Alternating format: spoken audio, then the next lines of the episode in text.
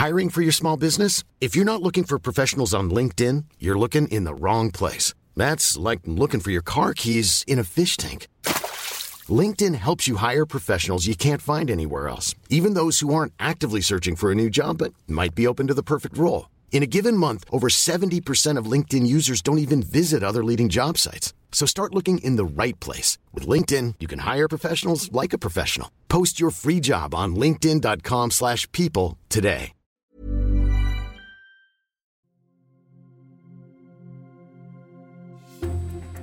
Pour ce premier épisode, nous partons à la rencontre du créateur d'un des dessins animés qui a le plus bouleversé mon enfance. Je dis bouleversé parce que rien qu'en entendant j'arrive à me replonger dans l'atmosphère du château de Réan et du domaine de Fleurville. Les fruits confits, les poires volées, le cabinet de pénitence, l'arbre creux, avec sa robe rouge et ses cheveux au burn, ses bêtises et surtout son destin tragique qui m'a valu peut-être mes premières larmes de télévision, elle méritait bien de débuter cette série. Aujourd'hui, on replonge dans les malheurs de Sophie.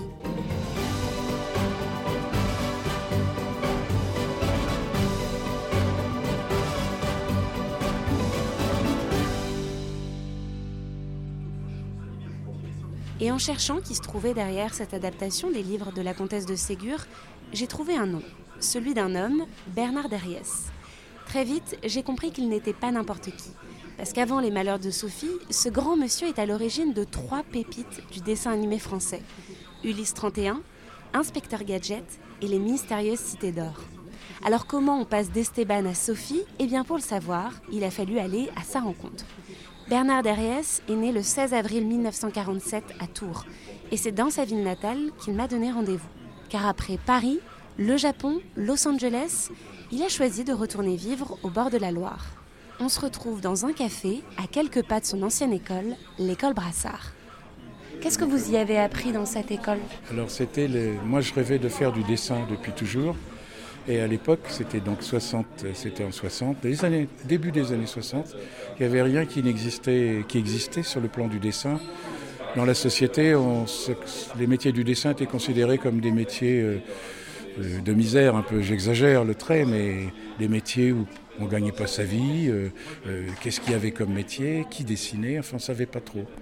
Et puis moi, par hasard, j'ai donc retrouvé un ami qui faisait l'école Brassard, et j'ai pu rentrer à l'école Brassard grâce à mes parents qui, étaient, qui avaient une ouverture d'esprit extraordinaire, je me souviens de ça, et qui m'ont dit bah écoute oui si c'est ça tu on va te mettre à l'école Brassard. Donc ils ont même emprunté de l'argent pour pouvoir me mettre à l'école Brassard.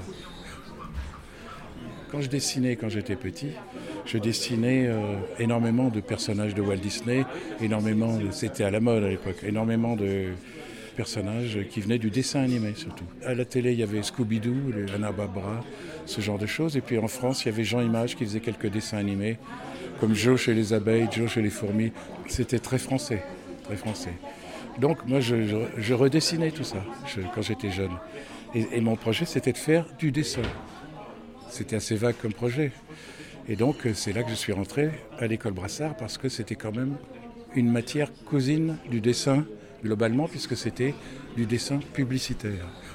On faisait beaucoup de, technologie et on faisait moins de dessins. Donc je sentais que je voulais faire plus de dessins. Donc je suis rentré aux Beaux-Arts, mais avec, avec trois ans quand même d'école graphisme. Et j'ai fait beaucoup plus de dessins aux Beaux-Arts. Et là, ben, ça m'a plu énormément. Donc je suis allé jusqu'au diplôme, mon service militaire. Et puis, euh, je suis revenu à Tours, où euh, j'ai travaillé, euh, j'ai rencontré Jean Chalopin. Jean Chalopin, aujourd'hui célèbre comme producteur et scénariste de beaucoup de dessins animés, n'est pas connu à l'époque où il rencontre Bernard Derriès. Et c'est avec lui, en formant un duo, que tout va se concrétiser. Quand j'étais étudiant, je chantais avec un ami dans les cafés à Tours. Jean Chalopin, il était plus jeune que moi, mais il organisait déjà des, spectacles de poésie et il avait fondé une, une association de poètes sur Tours. Donc on était un peu, on s'était rencontrés déjà au cours de spectacles de poésie et de chansons. Et donc je le retrouve au cours de ma vie professionnelle comme client.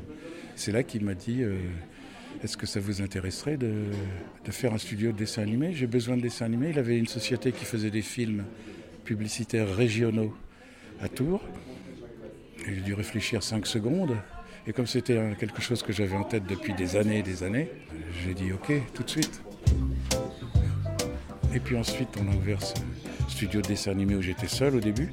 Imaginez un monde sans ordinateur. hein. Comment ça marchait alors justement ce monde? On faisait tout à la main, on dessinait tout à la main. Il y avait les caméras pour faire la prise de vue. Et petit à petit, j'ai embauché des élèves de l'école, mes anciens élèves, que je connaissais, qui étaient de bons dessinateurs. Donc on a monté un studio à Tours, on a été jusqu'à une centaine. Et on avait des clients sur Paris. Et puis un jour, on, a dit, mais ça serait bien qu'on fasse du dessin animé dans la cour des grands. Donc euh, bureau à Paris, studio à Paris, clients à Paris, déjà des clients euh, faire des films, ce qu'on appelle des films institutionnels. C'était de la communication. Et puis, euh, ben, on, a, vécu comme ça. Puis un jour, on a dit, euh, on s'est dit qu'on pouvait peut-être euh, faire des dessins animés comme les grands, comme euh, Anna Barbara, donc Scooby-Doo et ce genre de choses. Mais c'était très américain. Et donc, au MIP de Cannes, je- Jean Chalopin a rencontré un producteur japonais qui s'appelait Fujioka, monsieur Fujioka, et donc ils ont décidé de produire Ulysse 31.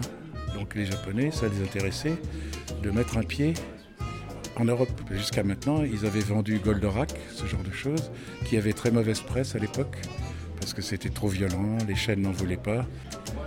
Alors, ben, écoutez, on a décidé de faire cette, cette Ulysse 31. C'est là que je suis parti la première fois au Japon. Ça n'a pas été aussi simple que je le dis, hein, mais c'était beaucoup de tractations.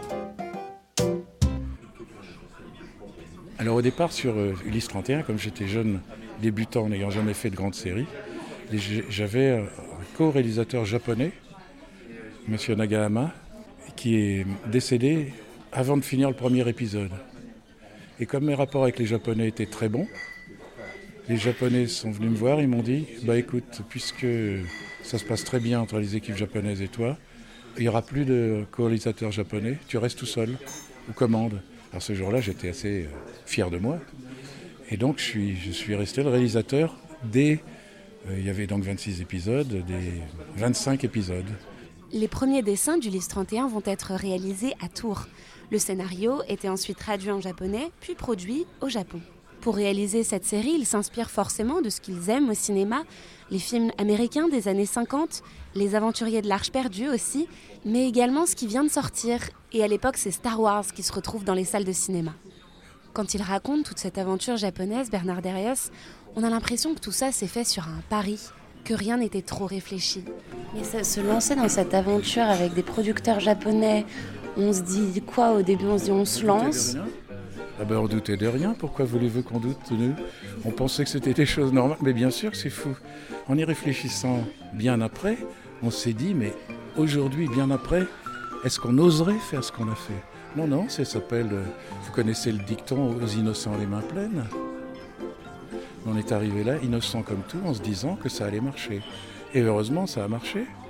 Et on était à peine surpris que ça marche, si vous voulez. C'est pas du tout euh, la forfanterie ou, un orgueil démesuré, pas du tout. C'était que on faisait un travail, ça nous plaisait, on y croyait, on était vraiment impliqués profondément, et ça marchait. Ben, on était content que ça marche, on était vraiment très heureux que ça marche.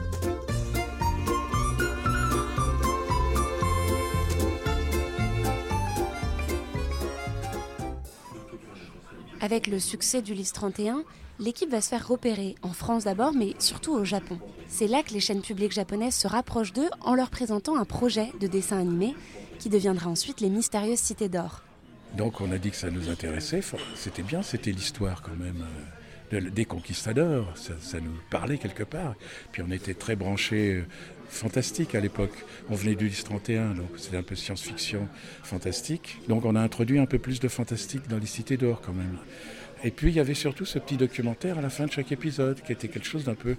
C'était éducatif, donc ça a plu tout de suite aux chaînes françaises qui ont pris tout de suite euh, le, concept. C'était Jacqueline Joubert sur euh, Antenne 2 qui dit je suis en coproduction. Parce qu'il y avait les Japonais d'un côté, les Français de l'autre. Et parmi tout le travail de réalisation, il y a bien sûr le générique. Pour le faire, Bernard Derriès s'est rendu jusqu'aux États-Unis. Oui, je suis allé à Los Angeles euh, rencontrer Shuki et Haïm Saban, qui avaient le, studio là-bas sur Ventura Boulevard.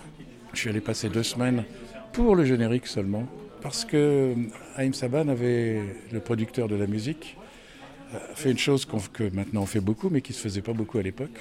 Il a dit, écoutez, moi je, je viens, vous me donnez la musique, je la fais, mais je paye en plus pour ça. je fais une avance, ce qui se fait beaucoup en production maintenant, mais qui ne se faisait pas du tout à l'époque. Ça nous a bien sûr aidé, puisque ça a aidé à financer une partie de la série, c'était quand même un avantage. On a, fait un générique assez euh, dynamique, assez euh, aventure, on voulait que ce soit. on voulait que ce soit un petit peu, à l'époque c'était un peu gnangnan les séries pour enfants. On disait séries pour enfants, donc tout de suite il y avait le côté péjoratif, petit. Et donc moi je voulais un peu que ce soit bah, comme, pour les, comme pour les grands. Alors j'avais un disque de Ravel, L'enfant et les sortilèges, dans lequel il y avait un, petit morceau qui s'appelait Le Jardin. J'ai dit, ce serait bien si tu me faisais un petit morceau comme ça pour le début, mystérieuse. Et puis après, quand on arrive dans l'action du générique, tu me fais quelque chose comme genre Enfant du soleil. Enfant du soleil. Un peu Enrico Macias, tu vois.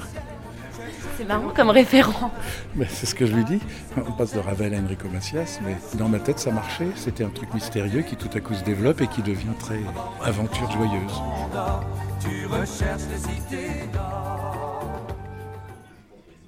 Toute cette aventure ne s'est pas faite sans sacrifice. Bernard Darias va vivre plusieurs années au Japon, y amener sa famille, s'y installer et mener tout le début de sa carrière là-bas. Là, on a vraiment appris beaucoup de choses au contact des Japonais qui avaient déjà, eux, une industrie très organisée. Nous, en France, il y avait peut-être à cette époque 500-600 personnes qui travaillaient sur le dessin animé. Au Japon, ils étaient une cinquantaine de mille. Moi, j'ai appris mon métier. Mais en même temps, j'ai apporté quelque chose de plus français, ce qui est bien tombé parce que les Japonais avaient beaucoup de références au cinéma français des années 50. Les films de Renoir, les films de Marcel Carnet. Euh, des, choses qu'ils utilisaient eux-mêmes dans leur mise en scène, parce que l'animation japonaise était basée sur le principe on fait moins de dessins à la seconde, c'est un peu plus saccadé, mais on fait plus de mise en scène, c'est-à-dire qu'on change beaucoup les angles. Alors que l'animation américaine, Scooby-Doo par exemple, c'est une animation latérale à l'époque. Les gens se couraient les uns derrière les autres, latéralement sur l'écran. C'était pas du tout la même implication du spectateur, la même dramatisation. Euh, j'ai appris ça au Japon. Mais comme je savais qu'ils étaient bienveillants vis-à-vis du cinéma français, donc on, s'est trouvé un peu sur un terrain d'entente. On leur a apporté, disons, euh, une certaine euh, liberté, parce qu'ils sont quand même très respectueux de règles, les Japonais. Hein. donc c'est, ils étaient un peu enfermés dans certains principes. Ils étaient très logiques, ils nous ont fait réfléchir sur les scénarios. Nous, on utilisait beaucoup ce qu'on appelle la licence poétique. C'est-à-dire, euh, bon, il y a des choses qui se passent, quelquefois c'est un peu inexplicable, et ils nous reprochaient de nous en servir, les Japonais. Mais quand même, au bout d'un moment, ils sont venus aussi. Eux, ils aiment bien les choses rationnelles. Ils auraient aimé au début qu'on leur explique comment Ulysse avait été élevé, à quelle école il avait été, etc. Ils ont raison d'ailleurs, ils veulent connaître le personnage en profondeur pour pouvoir mieux développer son caractère après. Nous, on arrivait avec des choses un petit peu, on faisait faire Ulysse des choses qui n'étaient pas forcément dans son caractère, ils nous le signalaient, mais en même temps, ça leur déplaisait pas. On sentait qu'il y avait cet échange. Les Japonais, on s'est bien entendu sur les cités d'or, puisque on a un personnage qui s'appelle Mendoza. Dans la première série, tout du moins, il a été longtemps, plusieurs épisodes, ambigu comme, personnage. On ne savait pas trop s'il aimait les enfants ou s'il avait envie de, de découvrir de l'or, l'or qu'il menait. Donc c'était un personnage incompréhensible pour les Américains, dans les séries, pour enfants bien sûr. Il y a des règles. Pour les enfants, c'était pas, il fallait que ce soit des mondes manichéens aux États-Unis, alors que les Japonais acceptaient l'ambiguïté. D'abord, Ulysse 31 n'a pas marché aux États-Unis. Ça plaisait pas aux Américains. Inspecteur Gadget, oui, ça a marché puisqu'on a fait ça pour les États-Unis, Inspecteur Gadget. On l'a développé avec des médias américains. Mais euh, l'UIS 31 n'a pas marché, les cités d'or non plus. Trop, trop d'ambiguïté, trop de, trop de mystère, trop de, trop de, comment dire, trop effrayant pour le, jeune public. Je vous parle des années 80. Hein. Aujourd'hui, ça, tout ça a un peu changé quand même. on a un thème à travers tout ce qu'on a fait au début, c'est quand même la recherche des origines et la recherche du père, beaucoup. Dans les cités d'or, euh, Esteban y recherche son père, Zia aussi. Ulysse et Télémaque, son fils, cherchent la terre. Ce qu'on voulait transmettre, c'est ça surtout, euh, les valeurs de, fidélité peut-être.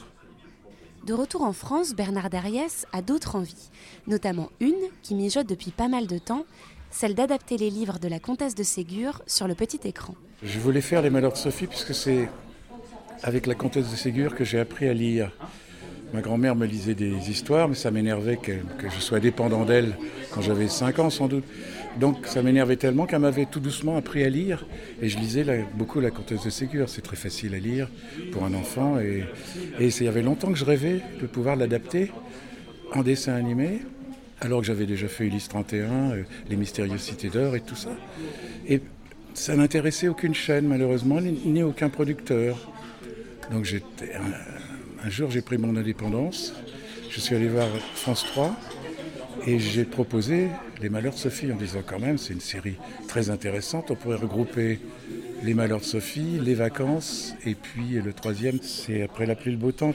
Et je propose donc ça à France 3. Et Mireille Chalvant, à l'époque, qui était la directrice de France 3, me dit euh, Ah, j'hésite, moi j'aime bien. Avait, elle connaissait les Malheurs de Sophie, j'aime bien, mais j'ai peur que ce soit que pour les filles.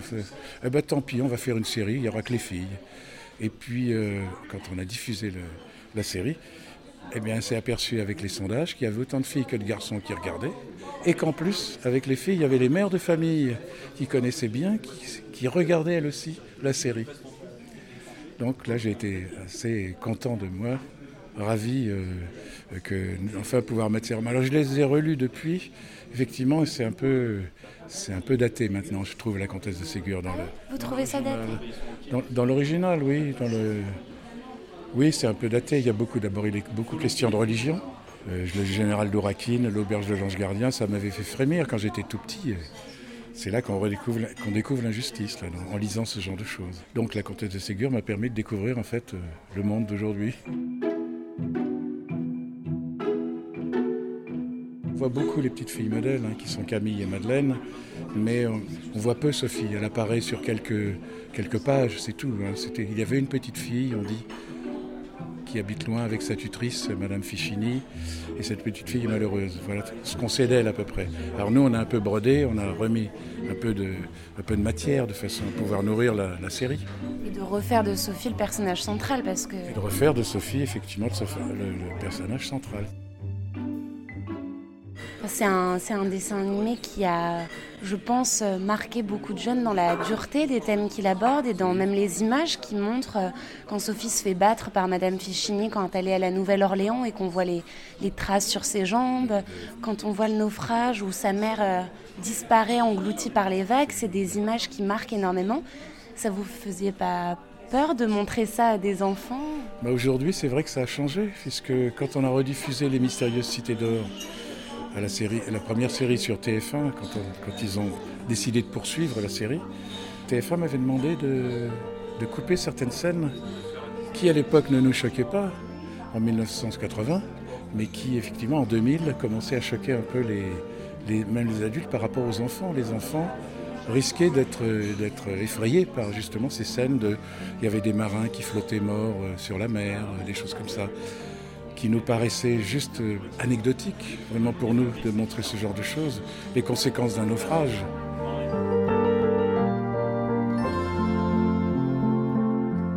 Il a donc fallu que, j'enlève quelques scènes comme ça. On a fait des transactions sur d'autres scènes que j'ai, que refusé de couper. je leur ai dit, si on coupe ça, ça nous entraîne loin, ça nous emmène à recouper d'autres choses derrière. Donc, euh, non, non, ça c'était des scènes sans conséquences, mais qui paraissaient violentes et qui à l'époque ne paraissait pas violente du tout. La chaîne d'ailleurs avait diffusé ça sans problème. C'était Antenne 2 à l'époque qui avait diffusé Mystérieuse Cité d'Or. Et pourquoi selon vous on, lisse aujourd'hui un peu plus les choses comme on le faisait à l'époque? La tolérance aussi des enfants a baissé vis-à-vis de ces images? J'ai des petits-enfants. J'ai des petits-enfants de, de tous âges. J'ai une petite fille qui, qui, a 30 ans, qui va avoir 30 ans, et j'ai un petit-fils qui a 11 ans qui va en avoir 12 là, et son frère qui, en a 8. Et je vois la grande différence entre les deux sur le taux de supportabilité du stress. Autant c'était facile pour nous euh, avec les plus vieux, les plus anciens, autant on voit aujourd'hui que les plus jeunes sont vraiment sensibles à beaucoup de choses autour d'eux. Le monde en général est, plus inquiétant. Alors peut-être pas trop pour moi, si vous voulez, je vois pas trop la, la différence avec le monde d'avant, sauf que maintenant on voit beaucoup plus de choses. Et comme l'image est là, très présente, on est victime de, l'image finalement. Parce qu'avant, effectivement, on en entendait parler, on ne le voyait pas. Et puis il y en avait moins, parce qu'il y en avait beaucoup moins qui étaient révélées, les violences avant. C'est surtout ça. Aujourd'hui, les chaînes font des séries et ils ont des psychologues qui regardent les scénarios, qui regardent les storyboards et qui donnent leur avis sur ce qui va être bien pour les enfants et ce qui va leur faire euh, éventuellement peur. J'ai un petit-fils qui, le, plus petit s'est mis à pleurer un soir, il était chez nous, et il n'arrivait pas à dormir. Et, il nous a presque accusé avec euh, sa grand-mère en disant Mais oui, mais c'est de votre faute toute la journée, on entend à la radio des nouvelles. Il avait peur, hein, c'est pour ça. Donc il avait peur qu'il y ait des monstres. En disant vous, vous, regardez des choses à la télé horribles, et il y a toujours des images de guerre. Donc euh, voilà, c'était de notre faute. Vous voyez, je crois qu'ils sont beaucoup plus sensibles. Euh, ces scènes étaient faites pour vous marquer, juste pour, pour montrer ce qu'est la violence quand même, surtout, euh, surtout Sophie battue. et puis la comparaison avec les enfants élevés par Madame de Réan, qui était une femme déjà assez progressiste à son époque. On n'obtient rien par la violence. Par contre, on les force à réfléchir un peu sur le mal qu'ils ont fait. Là, j'avais, il y avait deux, deux femmes qui ont écrit qui, avec moi le concept, c'était Brigitte Pesquine et Sophie Glass. J'ai eu la chance d'avoir ces personnes qui, qui m'ont quand même fait découvrir des, facettes que je n'avais pas tout à fait distinguées dans l'œuvre de la comtesse de Ségur. Le côté euh, féministe.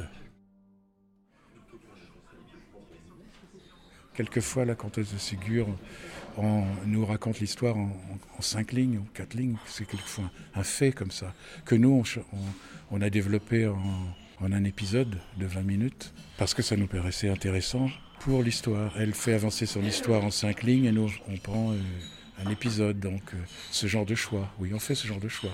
De, pousser, on a poussé un peu l'amitié de Sophie et de Paul, son cousin. Quand on tient un personnage intéressant, on le garde. Paul, vous trouviez que c'était un personnage intéressant? Bah, C'était le personnage raisonnable à côté de Sophie, qui était quelqu'un quand même d'assez entier, comme on dit, d'assez vif, alors que Paul est plus réfléchi. Donc c'était toujours intéressant d'avoir deux personnages comme ça qui se répondent sur le même sujet de façon différente.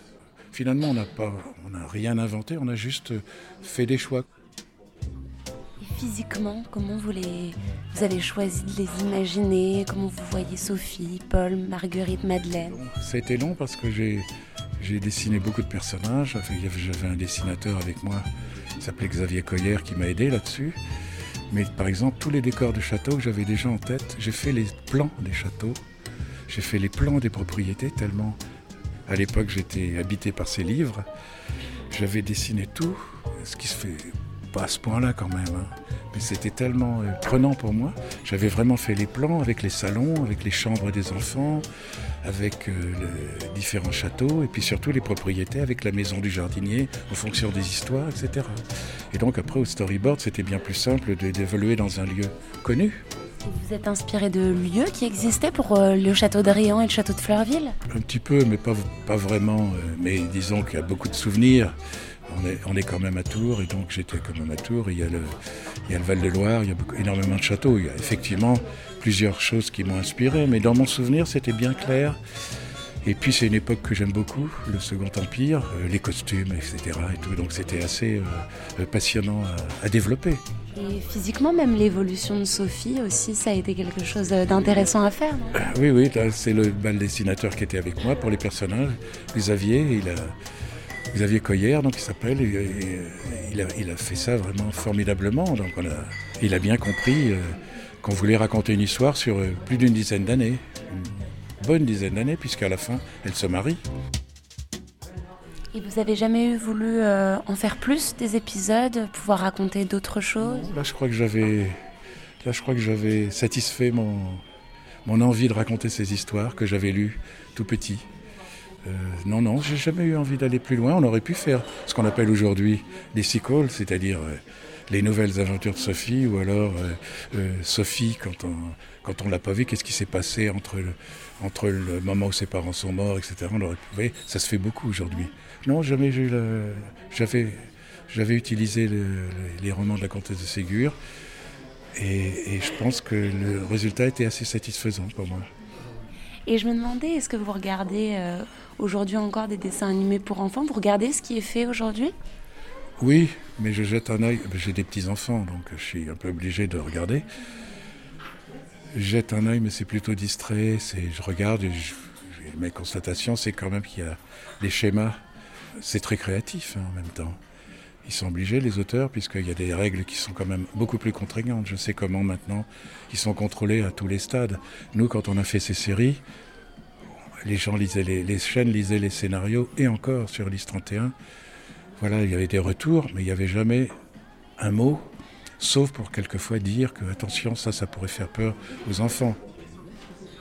Finalement, les malheurs de Sophie deviendront les cassettes les mieux vendues juste après Tintin, ce qui montre le succès de ce dessin animé qui a traversé les générations et qui est encore regardé aujourd'hui.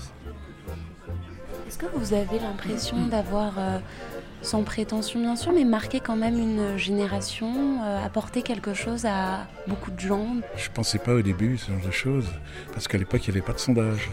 Et, euh, j'ai l'impression, j'ai eu cette impression quand 20 ans après, on a commencé à avoir des salons des gens qui venaient, qui me disaient ah, merci, tout ça, ça a marqué ma jeunesse, vraiment, et de plus en plus.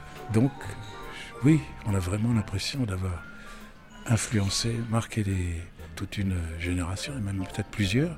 Ce que je vois sur les cités d'or, non seulement je vois les parents, mais maintenant, il y a même des grands-parents qui ont aimé les cités d'or et qui ont des petits-enfants à qui ils montrent même les cités d'or, et mystérieusement, le concept fonctionne toujours. J'ai une grande chance quand même. J'estime que j'ai eu beaucoup de chance. Bernard Derriès est loin d'avoir abandonné le dessin aujourd'hui. À Tours, il continue de dessiner tous les jours. Il est notamment en ce moment sur un projet de bande dessinée qui devrait bientôt sortir en librairie.